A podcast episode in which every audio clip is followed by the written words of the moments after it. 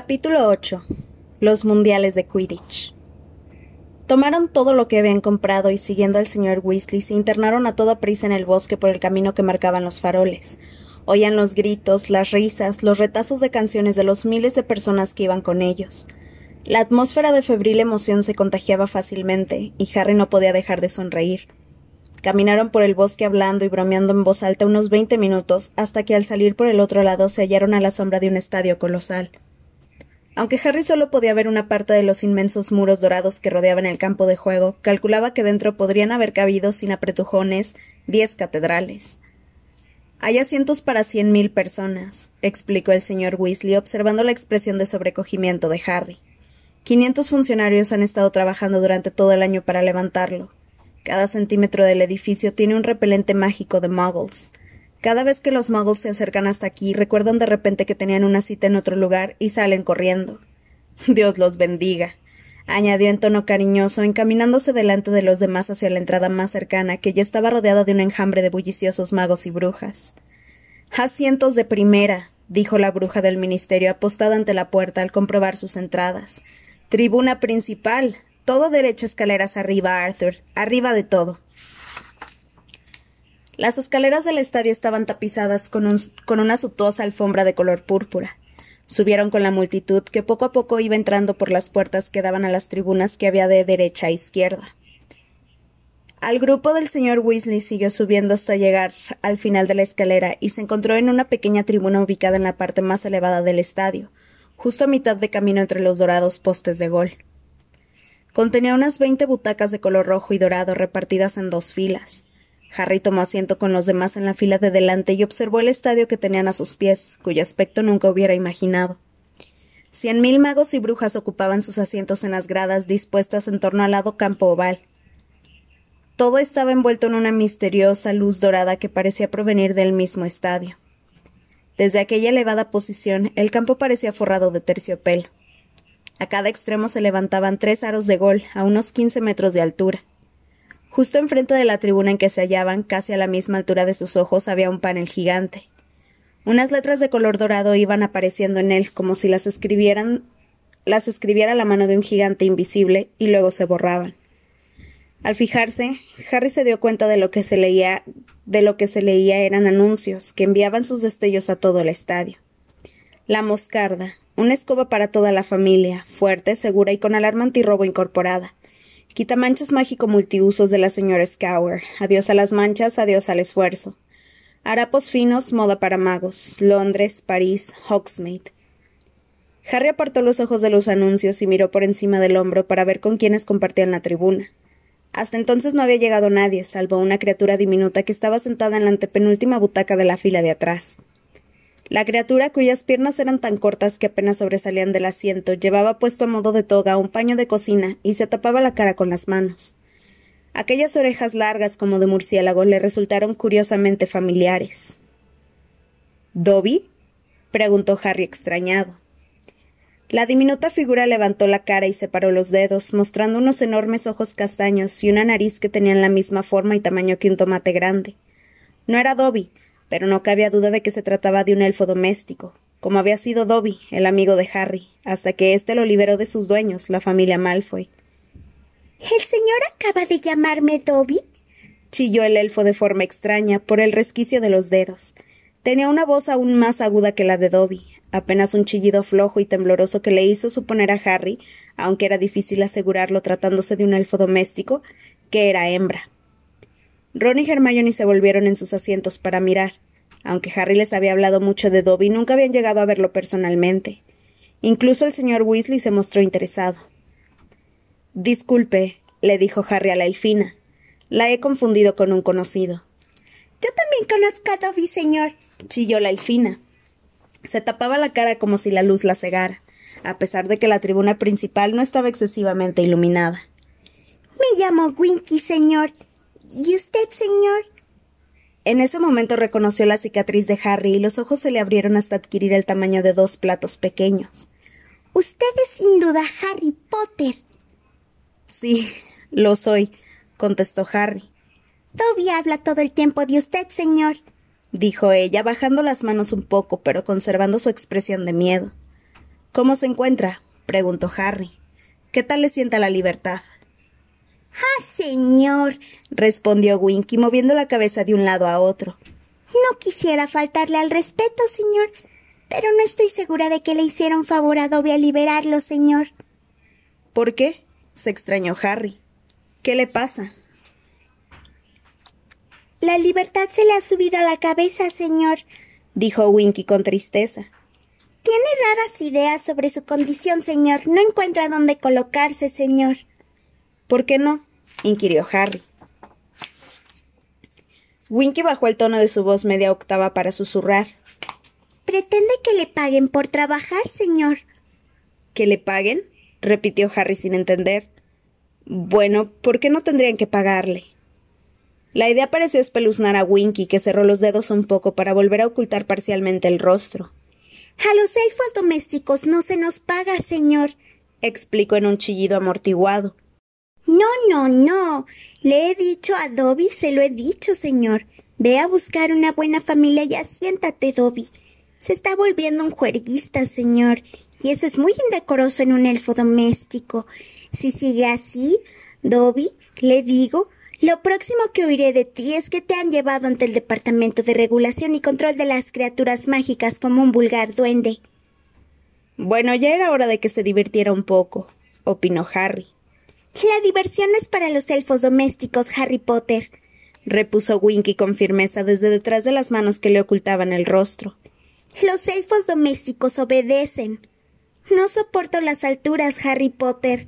Miró hacia el borde de la tribuna y tragó saliva. Pero mi, mi amo me manda venir a la tribuna principal y vengo, señor. ¿Por qué te manda venir tu amo si sabe que no soportas las alturas? preguntó Harry frunciendo el entrecejo. Mi amo. Mi amo quiere que le guarde una butaca a Harry Potter porque está muy ocupado, dijo Winky, inclinando la cabeza hacia la butaca vacía que tenía a su lado.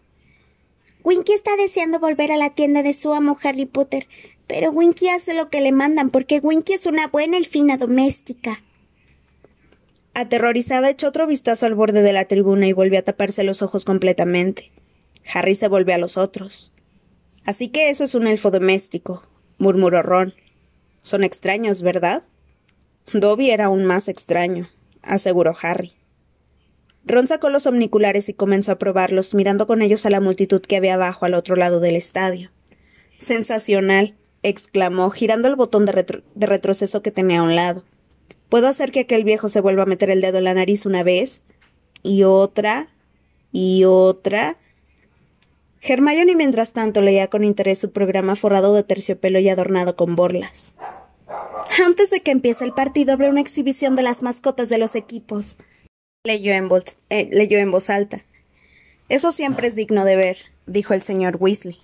Las selecciones nacionales traen criaturas de su tierra para que hagan una pequeña exhibición. Durante la siguiente media hora se fue llenando lentamente la tribuna. El señor Weasley no paró de estrechar la mano a personas que obviamente eran magos importantes. Percy se levantaba de un salto tan a menudo que parecía que tuviera un erizo en el asiento. Cuando llegó Cornelius Fudge, el mismísimo ministro de magia, la reverencia de Percy fue tan exagerada que se le cayeron las gafas y se le rompieron. Muy, muy, avergonzado las reparó con un golpe de la varita, y a partir de ese momento se quedó en el asiento echando miradas de envidia a Harry, a quien Cornelius Fudge saludó como si se tratara de un viejo amigo. Ya se conocían, y Fudge le estrechó la mano con ademán paternal, le preguntó cómo estaba y le presentó a los magos que la acompañaban. Ya sabe, Harry Potter, le dijo muy alto al ministro de Bulgaria, que llevaba una espléndida túnica de terciopelo negro con adornos de oro y parecía que no entendía una sola palabra de inglés. Harry Potter, seguro que lo conoce, el niño que sobrevivió a quien usted sabe. Tiene que saber quién es. El, búlgaro vio de pronto la cicatriz de Harry y señalándola se puso a decir en voz alta y visiblemente emocionado cosas que nadie entendía. Al fin nos entendemos, le dijo Fudge a Harry cansinamente.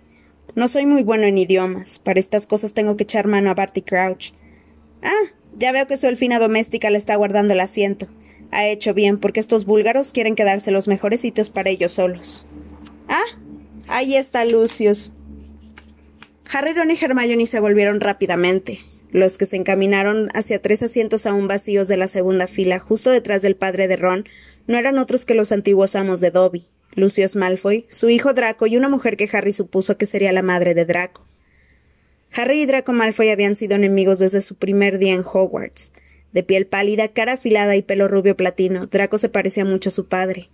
También su madre era rubia, alta y, delgada, y habría parecido guapa si no hubiera sido por el gesto de asco de su cara, que daba la impresión de que justo debajo de la nariz tenía algo que olía a demonios. Ah, Fudge, dijo el señor Malfoy, tendiendo la mano al llegar ante el ministro de magia. ¿Cómo estás? Me parece que no conoces a mi mujer, Narcisa, ni a nuestro hijo Draco. ¿Cómo está usted? ¿Cómo estás? saludó Fudge, sonriendo e inclinándose ante la señora Malfoy. Permítanme presentarles al señor Obla, al señor. Bueno, es el ministro búlgaro de magia, y como no entiende ni jota de lo que digo, da lo mismo. Veamos quién más. Supongo que conoces a Arthur Weasley. Fue un momento muy tenso. El señor Weasley y el señor Malfoy se miraron el uno al otro, y Harry recordó claramente la última ocasión en que se habían visto. Había sido en la librería Flourish y Bloods y se habían peleado. Los fríos ojos del señor Malfoy recorrieron al señor Weasley y luego la fila en que estaba sentado. Por Dios, Arthur, dijo con suavidad, ¿qué has tenido que vender para comprar entradas en la tribuna principal? Me imagino que no te ha alcanzado solo con la casa. Fudge, que no escuchaba, dijo. Lucius acaba de aportar una generosa contribución para el Hospital San Mungo de Enfermedades y Heridas Mágicas, Arthur. Ha venido aquí como invitado mío. Ah, qué bien dijo el señor Weasley con una sonrisa muy tensa. El señor Malfoy observó a Hermione que se puso algo colorada, pero le devolvió la mirada con determinación. Harry comprendió qué era lo que provocaba aquella mueca de desprecio en los labios del señor Malfoy. Los Malfoy se enorgullecían de ser sangre limpia, lo que quería decir que consideraban de segunda clase a cualquiera que procediera de familia Muggle, como Hermione. Sin embargo, el señor Malfoy no se atrevió a decir nada delante del ministro de magia. Con la cabeza hizo un gesto desdeñoso al señor Weasley y continuó caminando hasta llegar a sus asientos. También Draco lanzó a Harry, Ron y Hermione una mirada de desprecio y luego se sentó entre sus padres. Asquerosos, murmuró Ron cuando él, Harry y Hermione se volvieron de nuevo hacia el campo de juego. Un segundo más tarde, Ludo Backman llegaba a la tribuna principal como si fuera un indio lanzándose al ataque de un fuerte. ¿Todos listos? preguntó. Su redonda cara relucía de emoción como un queso de bola grande. Señor ministro, ¿qué le parece si empezamos? Cuando tú quieras, Ludo, respondió Fudge complacido. Ludo sacó la varita, se apuntó con ella a la garganta y dijo Sonorus. Su voz se alzó por encima del estruendo de la multitud que abarrotaba ya el estadio y retumbó en cada rincón de las, de las tribunas. Damas y caballeros, bienvenidos. Bienvenidos a la, cuadringentésima vigésima segunda edición de la Copa del Mundo de, Quidditch. Los espectadores gritaron y aplaudieron, ondearon miles de banderas y los discordantes himnos de sus naciones se sumaron al jaleo de la multitud. El enorme panel que tenían enfrente borró su último anuncio, alberjas multisabores de Bertie Bott, un peligro en cada bocado, y mostró a continuación Bulgaria, cero, Irlanda, cero. Y ahora, sin más dilación, permítanme que les presente a las mascotas del equipo de Bulgaria. Las tribunas del lado derecho, que eran un sólido bloque de color escarlata, bramaron su aprobación. Me pregunto qué habrán traído, dijo el señor Weasley, inclinándose en el asiento hacia adelante. Ah. De pronto se quitó las gafas y se las limpió a toda prisa en la tela de la túnica. Son velas. ¿Qué son ve? Pero un centenar de velas acababan de salir al campo de juego y la pregunta de Harry quedó respondida. Las velas eran mujeres, las mujeres más hermosas que Harry hubiera visto nunca. Pero no eran, no podían ser humanas. Esto lo desconcertó por un momento mientras trataba de averiguar qué eran realmente. ¿Qué podía hacer brillar su piel de aquel modo, con un resplandor plateado? ¿O qué era lo que hacía que sin que hubiera viento el pelo, el pelo dorado se les abriera en abanico detrás de la cabeza? Pero en aquel momento comenzó la música, y Harry dejó de preguntarse sobre su carácter humano. De hecho, no se hizo ninguna pregunta en absoluto. Las velas se pusieron a bailar, y la mente de Harry se quedó totalmente en blanco, solo ocupada por una suerte de dicha. En ese momento lo único que en el mundo merecía la pena era seguir viendo a las velas, porque si ellas dejaban de bailar, ocurrirían cosas terribles. A medida que las velas aumentaban la velocidad de su danza, unos pensamientos desenfrenados aún indefinidos se iban apoderando de la aturdida mente de Harry. Quería hacer algo muy impresionante y tenía que ser en aquel mismo instante. Saltar desde la tribuna del estadio parecía una buena idea. Pero ¿sería suficiente? Harry. ¿Qué haces? Le llegó la voz de Hermione desde muy lejos. Cesó la música. Harry cerró los ojos y volvió a abrirlos. Se había levantado del asiento y tenía un pie sobre la pared de la tribuna principal. A su lado, Ron permanecía inmóvil en la postura que habría adoptado si hubiera pretendido saltar desde un trampolín. El estadio se sumió en gritos de protesta. La multitud no quería que las velas se fueran, y lo mismo le pasaba a Harry. Por supuesto apoyaría a Bulgaria, y apenas acertaba a comprender qué hacía en su pecho aquel trébol grande y verde. Ron, mientras tanto, hacía trizas sin darse cuenta los tréboles de su sombrero. El señor Weasley, sonriendo, se inclinó hacia él para quitárselo de las manos. Lamentarás haberlos roto en cuanto veas a las mascotas de Irlanda, le dijo. ¿Eh? musitó Ron, mirando con la boca abierta las velas, que acababan de alinearse a un lado del terreno de juego. Hermione chasqueó fuerte la lengua y jaló a Harry para que se volviera a sentar. Vaya casos, murmuró. Y ahora, bramó la voz de Ludo Backman, tengan la bondad de alzar sus varitas para recibir a las mascotas del equipo nacional de Irlanda. En aquel momento lo que parecía ser un cometa de color oro y verde entró en el estadio como disparado, dio una vuelta al terreno de juego y se dividió en dos cometas más pequeños que se dirigieron a toda velocidad hacia los postes de gol. Repentinamente se formó un arco iris que se extendió de un lado a otro del campo de juego, conectando las dos bolas de luz. La multitud exclamaba y vitoreaba, y luego como si estuviera contemplando un castillo de, de fuegos de artificio. A continuación se desvaneció el arco iris y las dos bolas de luz volvieron a juntarse y se abrieron, formando un trébol enorme y reluciente, que se levantó en el aire y empezó a elevarse sobre las tribunas. De él caía algo que parecía una lluvia de oro. ¡Maravilloso! Exclamó Ron cuando el trébol se elevó sobre el estadio, dejando caer pesadas monedas de oro que rebotaban al dar en los asientos y en las cabezas de la multitud. Entornando los ojos para ver mejor el trébol, Harry apareció apreció que estaba compuesto de miles de hombrecitos diminutos con barba y chalecos rojos, cada uno de los cuales llevaba una diminuta lámpara de color oro o verde. Son leprechauns, explicó el señor Weasley, alzando la voz por encima del tumultuoso aplauso de los espectadores, muchos de los cuales estaban todavía buscando monedas de oro debajo de los asientos. Aquí tienes, dijo Ron muy contento, poniéndole a Harry un montón de monedas de oro en la mano. Por los omniculares. Ahora me tendrás que comprar un regalo de Navidad. El enorme trébol se disolvió, los leprechauns se fueron hacia el otro lado opuesto al que ocupaban las velas y se sentaron con las piernas cruzadas para contemplar el partido. Y ahora, damas y caballeros, demos una calurosa bienvenida a la Selección Nacional de Quidditch de Bulgaria. Con ustedes, Dimitrov. Una figura vestida de escarlata entró tan rápido montada sobre el palo de su escoba que solo se pudo distinguir un borrón en el aire. La afición del equipo de Bulgaria aplaudió como loca. Ivanova. Una nueva figura hizo su aparición zumbando en el aire, igualmente vestida con una túnica de color escarlata. Sograf, Levski, Vulkanov, Volkov y. Crom. Es él, es él, gritó Ron, siguiendo a Crom con los omniculares. Harry se apresuró a enfocar los suyos. Víctor Crom era delgado, moreno y de piel cetrina, con una nariz grande y curva y cejas negras muy pobladas. Semejaba una enorme ave de presa. Costaba creer que solo tuviera dieciocho años. Y recibamos ahora con un cordial saludo a la Selección Nacional de Quidditch de Irlanda, Bramo Backman. Les presento a Connolly, Ryan, Troy, Mullet, Moran, Quickly y Lynch. Siete borrones de color verde rasgaron el aire al entrar en el campo de juego. Harry dio vueltas a una ruedecilla lateral de los omniculares para ralentizar el movimiento de los jugadores hasta conseguir ver la inscripción saeta de fuego en cada una de las escobas y los nombres de los jugadores bordados en plata en la parte de atrás de las túnicas.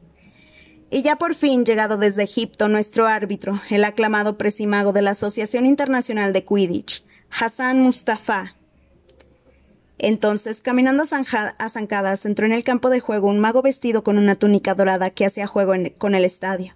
Era delgado, pequeño y totalmente calvo, salvo por el bigote, que no, que no tenía nada que envidiar al de tío Vernon. Debajo de aquel bigote sobresalió un silbato de plata. Bajo un brazo llevaba una caja de madera y bajo el otro su escaba voladora. Harry volvió a poner en velocidad normal sus omniculares y observó atentamente a Mustafa mientras éste montaba en la escoba y abría la caja con un golpe de la pierna. Cuatro bolas quedaron libres en ese momento: la Quaffle, de color escarlata, las dos Bludgers negras, y Harry la vio solo durante una fracción de segundo, porque inmediatamente desapareció de la vista. La alada dorada y minúscula Snitch, soplando el silbato, Mustafa emprendió el vuelo detrás de las pelotas. Comienza el partido, gritó Backman. Todos despegan en sus escobas y Mulet tiene la Quaffle. Troy, Moran, Dimitrov, Mulet de nuevo, Troy, Levski, ahora Moran. Aquello era Quidditch como Harry no había visto nunca. Se apretaba tanto los omniculares contra los cristales de las gafas que se hacía daño con el puente. La velocidad de los jugadores era increíble. Los cazadores se arrojaban la quaffle unos a otros tan rápidamente que Backman apenas tenía tiempo de decir los nombres.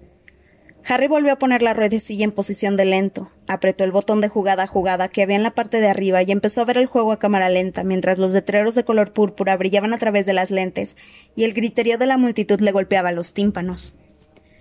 Formación de ataque cabeza de halcón. Leyó en el instante en que los tres cazadores del equipo irlandés se juntaban, se juntaron, con Troy en el centro y ligeramente por delante de Mulet y Moran, para caer en picado sobre los búlgaros. Finta de Portscop, indicó el letrero a continuación, cuando Troy hizo como que se lanzaba hacia arriba con la quaffle, apartando a la cazadora búlgara Ivanova y entregándole la quaffle a Moran. Uno de los golpeadores búlgaros, Volkov, pegó con su pequeño bate y con todas sus fuerzas a una bludger que pasaba cerca, lanzándola hacia Moran. Moran se apartó para evitar la bludger y la quaffle se le cayó. Levski, elevándose desde abajo, la atrapó. Troy marca. bramó Backman y el estadio entero vibró entre vítores y aplausos. Diez a cero a favor de Irlanda. ¿Qué? gritó Harry, mirando a un lado y a otro como loco a través de los omniculares. Pero si Levski acaba de tomar la quaffle. Harry, si no ves el partido en velocidad normal te vas a perder un montón de jugadas, le gritó Hermione, que botaba en su asiento moviendo los brazos en el aire mientras Troy daba una vuelta de honor al campo de juego. Harry miró por encima de los omniculares y vio que los leprechauns que observaban el partido desde las líneas de, de, banda habían vuelto a elevarse y a formar el brillante y enorme trébol. Desde el otro lado del campo, las velas los miraban mal encaradas. Enfadado consigo mismo, Harry volvió a poner la ruedecilla en velocidad normal antes de que el juego se reanudara. Harry sabía lo suficiente de Quidditch para darse cuenta de que los cazadores de Irlanda eran soberbios. Formaban un equipo perfectamente coordinado, y por las posiciones que ocupaban parecía como si cada uno pudiera leer la mente de los otros. La escarapela que llevaba Harry en el pecho no dejaba de gritar sus nombres. Troy, Mulet, Moran, al cabo de diez minutos, Irlanda había marcado otras dos veces, hasta alcanzar el 30 a cero, lo que había provocado mareas de vítores, de vítores atronadores entre su afición vestida de verde. El juego se tornó aún más rápido, pero también más brutal. Volkov y Vulkanov, los golpeadores búlgaros, aporreaban las Bludgers con todas sus fuerzas para pegar con ellas a los cazadores del equipo de Irlanda, y les impedían hacer uso de algunos de sus mejores movimientos. Dos veces se vieron forzados a dispersarse, y luego por fin Ivanova logró romper su defensa, esquivar al guardián y marcar el primer tanto del equipo de Bulgaria. Métanse los dedos en las orejas, les gritó el señor Weasley cuando las velas empezaron a bailar para celebrarlo. Harry además cerró los ojos, no quería que su mente se evadiera del juego. Tras unos segundos se atrevió a echar una mirada al terreno de juego. Las velas ya habían dejado de bailar y Bulgaria volvió a estar en posesión de la cuafo. Dimitrov, Levski, Dimitrov, Ivanova, bramó Backman. Cien mil magos y brujas ahogaron un grito cuando los dos buscadores Crumb y Link cayeron en picada por en medio de los cazadores tan veloces como si se hubieran tirado de un avión sin paracaídas. Harry siguió su deceso con los omniculares entrecerrando los ojos para tratar de ver dónde estaba la snitch. Se van a estrellar, gritó Hermione a su lado. Y así parecía hasta que en el último segundo Victor Crumb frenó su descenso y se elevó con un movimiento de espiral. Lynch, sin embargo, chocó contra el suelo con un golpe sordo que se oyó en todo el estadio. Un gemido brotó de la afición irlandesa. ¡Qué tonto! se lamentó, el señor Weasley. Crumb lo engañó. Tiempo muerto, gritó la voz de Backman. Expertos medimagos tienen que salir al campo para examinar a Aiden Lynch. Estará bien, solo ha sido un golpe. Le dijo Charlie en tono tranquilizador a Ginny, que se asomaba por encima de la pared de la tribuna principal horrorizada. ¿Qué es lo que andaba buscando Crumb? Claro. Harry se apresuró a apretar el botón de retroceso y luego el de jugada jugada en sus omniculares, giró la ruedecilla de velocidad y se los puso otra vez en los ojos. Vio de nuevo, esta vez a cámara lenta, a Crumb y a Lynch cayendo hacia el suelo. A Mago de Bronxky, un desvío del buscador muy peligroso, leyó en las letras de color púrpura impresas en la imagen. Vio que el rostro de Crumb se contorsionaba a causa de la concentración cuando justo a tiempo se frenaba para evitar el impacto, mientras Lynch se, estrenaba, se estrellaba y comprendió que Crumb no había visto la snitch, solo se había lanzado en picada para engañar a Lynch y que lo imitara. Harry no había visto nunca a nadie volar de aquella manera. Crumb no parecía usar una escoba voladora, se movía con tal agilidad que más bien parecía ingrávido. Harry volvió a poner sus omniculares en posición normal y enfocó a Crumb, que volaba en círculos por encima de Lynch, a, e, quien en esos momentos los medimagos trataban de reanimar con tazas de poción. Enfocando aún más de cerca el rostro de Crumb, Harry vio cómo sus oscuros ojos recorrían el terreno que había treinta metros más abajo. Estaba aprovechando el tiempo para buscarle Snitch sin la interferencia de otros jugadores. Finalmente Lynch se incorporó, en medio de los vítores de la afición del equipo de Irlanda, montó en la saeta de fuego y dando una patada en la hierba levantó el vuelo. Su recuperación pareció otorgar un nuevo empuje al equipo de Irlanda. Cuando Mustafa volvió a pitar, los cazadores se pusieron a jugar con una destreza que Harry no había visto nunca. En otros quince minutos trepidantes, Irlanda consiguió marcar diez veces más. Ganaban por ciento treinta puntos a diez, y los jugadores comenzaban a jugar de manera más sucia. Cuando Mullet una vez más salió disparada hacia los postes de gol aferrando la quaffle bajo el brazo, el guardián del equipo búlgaro Sograf salió a su encuentro. Fuera lo que fuera lo que sucedió, ocurrió tan rápido que Harry no pudo verlo, pero un grito de rabia brotó de la afición de Irlanda, y el largo y vibrante pitido de Mustafa indicó falta. Y Mustafa está reprendiendo al guardián búlgaro por juego violento, excesivo uso de los codos, informó Bachman a los espectadores por encima de su clamor. Y sí, señores, penalti favorable a Irlanda. Los leprechauns que se habían elevado en el aire, enojados como un enjambre de avispas cuando Mullet había sufrido la falta, se apresuraron en aquel momento a formar las palabras ja ja ja. Las velas al otro lado del campo se pusieron de pie de un salto, agitaron de enfado sus melenas y volvieron a bailar. Todos a una, los chicos Weasley y Harry se metieron los dedos en los oídos. Pero Hermione, que no se había tomado la molestia de hacerlo, no tardó en jalar a Harry del brazo. Él se volvió hacia ella y Hermione, con un gesto de impaciencia, le quitó los dedos en las orejas. Fíjate en el árbitro, le dijo riéndose. Harry miró el terreno de juego. Hassan Mustafa había aterrizado justo delante de las velas y se comportaba de una manera muy extraña. Flexionaba los músculos y se atesoraba nerviosamente el, el bigote. No, esto sí que no, dijo Ludo Bachman, aunque parecía que le hacía mucha gracia. Por favor, que alguien le dé una palmada al árbitro. Un, un, medimago cruzó a toda prisa el campo, tapándose los oídos con los dedos, y le dio una patada a Mustafa en la espinilla. Mustafa volvió en sí. Harry, mirando por los omniculares, advirtió que parecía muy avergonzado y que le estaba gritando a las velas que habían dejado de bailar y adoptaban ademanes rebeldes. Y si no me equivoco, Mustafa está tratando de expulsar a las mascotas del equipo búlgaro, explicó la voz de Bachman. Esto es algo que no habíamos visto nunca. Ah, la cosa podría ponerse fea. Y desde luego se puso fea. Los golpeadores del equipo de Bulgaria, Volkov y Vulkanov, habían tomado tierra uno a cada lado de Mustafa y discutían con él furiosamente señalando hacia los leprechauns que acababan de formar las palabras jejeje. Pero a Mustafa no lo cohibían los búlgaros. Señalaba al aire con el dedo, claramente pidiéndoles que volvieran al juego, y como ellos no le hacían caso, dio dos breves soplidos al silbato. Dos penaltis a favor de Irlanda, gritó Bachman, y la afición del equipo búlgaro vociferó de rabia. Será mejor que Volkov y Vulkanov regresen a sus escobas. Sí, ahí van. Troy toma la cuafo. A partir de aquel instante el juego alcanzó nuevos niveles de ferocidad. Los golpeadores de ambos equipos jugaban sin compasión. Volkov y Vulkanov en especial no parecían preocuparse mucho si en vez de a las Bludgers golpeaban con los bates a los jugadores irlandeses. Dimitrov se lanzó hacia Moran, que estaba en posesión de la quaffle y casi la derriba de la escoba. ¡Falta! corearon los seguidores del equipo de Irlanda todos a una, y al levantarse a la vez con su color verde semejaron una ola. ¡Falta! repitió la voz mágicamente amplificada de Ludo Bachman.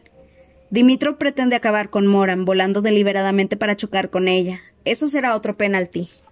Sí, ya oímos el silbato. Los leprechauns habían vuelto a alzarse en el aire y, y, formaron una mano gigante que hacía un signo muy grosero, dedicado a las velas que tenían enfrente. Entonces las velas perdieron el control. Se lanzaron al campo y arrojaron a los leprechauns lo que parecía puñados de fuego. A través de sus omnicolares, Harry vio que su aspecto ya no era bello en absoluto. Por el contrario, sus caras se alargaban hasta convertirse en cabezas de pájaro con un pico temible y afilado, y unas alas largas y escamosas les nacían de los hombros. Por eso, muchachos, gritó el señor Weasley para hacerse oír por encima del tumulto. Es por lo que no hay que fijarse solo en la belleza. Los magos del ministerio se lanzaron en tropel hacia el terreno de juego para separar a las velas y a los leprechauns, pero con poco éxito. Y la batalla que tenía lugar en el suelo no era nada comparada con la del aire. Harry movía los omniculares de un lado para otro sin parar porque la coafu cambiaba de manos a la velocidad de una bola. De una bala.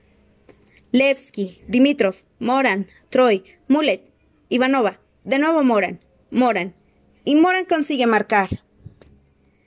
Pero apenas, que pero apenas se pudieron oír los vítores de la afición irlandesa, tapados por los gritos de las velas, los disparos de las varitas de los funcionarios y los bramidos de furia de los búlgaros. El juego se reanudó enseguida. Primero Levski se hizo con la Quaffle, luego Dimitrov. Quigley, el golpeador irlandés, le dio a una bludger que pasaba a su lado y la lanzó con todas sus fuerzas contra Crumb, que no consiguió esquivarla a tiempo. Le pegó de lleno en la cara. La multitud lanzó un gruñido ensordecedor. Pareciera que Crumb tenía la nariz rota porque la cara estaba cubierta de sangre, pero Mustafa no hizo uso del silbato. La jugada lo había pillado distraído, y Harry no podía reprochárselo. Una de las velas le había tirado un puñado de fuego, y la cola de su escoba se encontraba en llamas. Harry estaba deseando que alguien interrumpiera el partido para que pudieran atender a Crumb. Aunque estuviera de parte de Irlanda, Crumb le seguía pareciendo el mejor jugador del partido. Obviamente, Ron pensaba lo mismo. Esto tiene que ser tiempo muerto, no puede jugar en esas condiciones. Mira Lynch, le contestó Harry. El buscador irlandés había empezado a caer repentinamente, y Harry comprendió que no se trataba del amago de Wronski. Aquello era de verdad. Ha visto la snitch, gritó Harry. La ha visto, míralo. Solo la mitad de los espectadores parecía haberse dado cuenta de lo que ocurría. La afición irlandesa se levantó como una ola verde gritando a su buscador, pero Crumb fue detrás. Harry no sabía cómo conseguía ver hacia dónde se dirigía.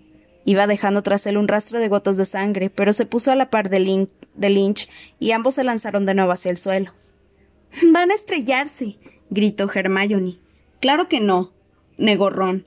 Lynch sí, gritó Harry y acertó. Por segunda vez Lynch chocó, contra el suelo con una fuerza tremenda y una horda de velas furiosas empezó a darle patadas. La snitch, ¿dónde está la snitch? gritó Charlie desde su lugar en la fila. La tiene. Crom la tiene. Ha terminado, gritó Harry. Crom, que tenía la túnica roja manchada con la sangre que le caía de la nariz, se elevaba suavemente en el aire, con el puño en alto y un destello de oro dentro de la mano. El tablero anunció Bulgaria 160, Irlanda 170, a la multitud que no parecía haber comprendido lo ocurrido. Luego, despacio, como si acelerara un enorme jumbo, un bramido se alzó entre la afición del equipo de Irlanda y fue creciendo más y más hasta convertirse en gritos de alegría. Irlanda ha ganado, voció Backman, que como los mismos irlandeses parecía desconcertado por el repentino final del juego. Chrome ha cogido la snitch, pero Irlanda ha ganado. Dios santo, no creo que nadie se lo esperara. ¿Y para qué, para qué ha agarrado la snitch? exclamó Ron, al mismo tiempo que daba saltos en su asiento, aplaudiendo con las manos elevadas por encima de la cabeza. El muy idiota ha dado por finalizado el juego cuando Irlanda le sacaba 160 puntos de ventaja. Sabía que nunca conseguirían alcanzarlos, le respondió Harry, gritando para hacerse oír por encima del estruendo y aplaudiendo con todas sus fuerzas. Los cazadores del equipo de Irlanda son demasiado buenos. Quiso terminar lo mejor posible, eso es todo. Ha estado magnífico, ¿verdad? dijo Hermione, inclinándose hacia adelante para verlo aterrizar, mientras un enjambre de medimagos se abría camino hacia él entre los leprechauns y las velas que seguían peleándose. Está hecho una pena el pobre. Harry volvió a mirar por los omniculares. Era difícil ver lo que ocurría en aquel momento porque los leprechauns zumbaban de un lado para otro por el terreno de juego, pero consiguió divisar a Crumb entre los medimagos. Parecía más hosco que nunca, y no les dejaba ni que le limpiaran la sangre. Sus compañeros lo rodeaban, moviendo la cabeza de un lado a otro y con aspecto abatido. A poca distancia los jugadores del equipo de Irlanda bailaban de alegría bajo una lluvia de oro que les arrojaban sus mascotas.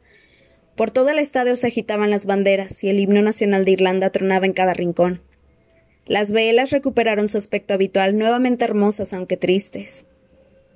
Bueno, hemos luchado bravamente, dijo detrás de Harry una voz lúgubre. Miró hacia atrás. Era el ministro búlgaro de magia. Usted habla nuestro idioma, dijo Fudge ofendido, y me ha tenido todo el día comunicándome por gestos. bueno, eso fue muy divertido, dijo el ministro búlgaro encogiéndose de hombros. Y mientras la selección irlandesa da una vuelta de honor al campo escoltada por sus mascotas, llega a la tribuna principal la Copa del Mundo de Quidditch, voció Backman. A Harry lo deslumbró de repente una cegadora luz blanca que bañó mágicamente la tribuna en que se hallaban, para que todo el mundo pudiera ver el interior. Entornando los ojos y mirando hacia la entrada, pudo distinguir a dos magos que llevaban, jadeando, una gran copa de oro que entregaron a Cornelius Fudge el cual aún parecía muy, muy contrariado por haberse pasado el día comunicándose por señas sin razón. Dediquemos un fuerte aplauso a los caballerosos perdedores, la selección de Bulgaria, gritó Bachman. Y subiendo por la escalera llegaron hasta la tribuna los siete derrotados jugadores búlgaros. Abajo, la multitud aplaudía con aprecio. Harry vio miles y miles de omniculares apuntando en dirección a ellos. Uno a uno los búlgaros desfilaron entre las butacas de la tribuna, y Bachman los fue nombrando mientras estrechaba la mano de su ministro y luego la de Fudge. Crom, que estaba en último lugar, tenía realmente muy mal aspecto. Los ojos negros relucían en medio del rostro ensangrentado. Todavía agarraba al snitch. Harry percibió que en tierra sus movimientos parecían menos ágiles. Era un poco torpe y cabizbajo. Pero cuando Bachman pronunció el nombre de Crom, el estadio entero le dedicó una, una ovación ensordecedora y a continuación subió el equipo de Irlanda. Moran y Connolly llevaban a Aidan Lynch. El segundo batacazo parecía haberlo aturdido, y tenía los ojos desenfocados. Pero sonrió muy contento cuando Troy y Quickly levantaron la copa en el aire, y la multitud expresó estruendosamente su aprobación. A Harry le dolían las manos de tanto aplaudir. Al final, cuando, cuando, la selección irlandesa bajó de la tribuna para dar otra vuelta de honor sobre las escobas, Aidan Lynch montado detrás de Connolly, agarrándose con fuerza a su cintura y todavía sonriendo como aturdido, Backman se apuntó con la varita a la garganta y susurró Quietus. Se hablará de esto durante años, dijo con la voz ronca. Ha sido un, un giro verdaderamente inesperado. Es una pena que no haya durado más. Ah, ya, ya. ¿Cuánto les debo? Fred y George acababan de subirse sobre los respaldos de sus butacas y permanecían frente a Ludo Backman con una amplia sonrisa y la mano tendida hacia él.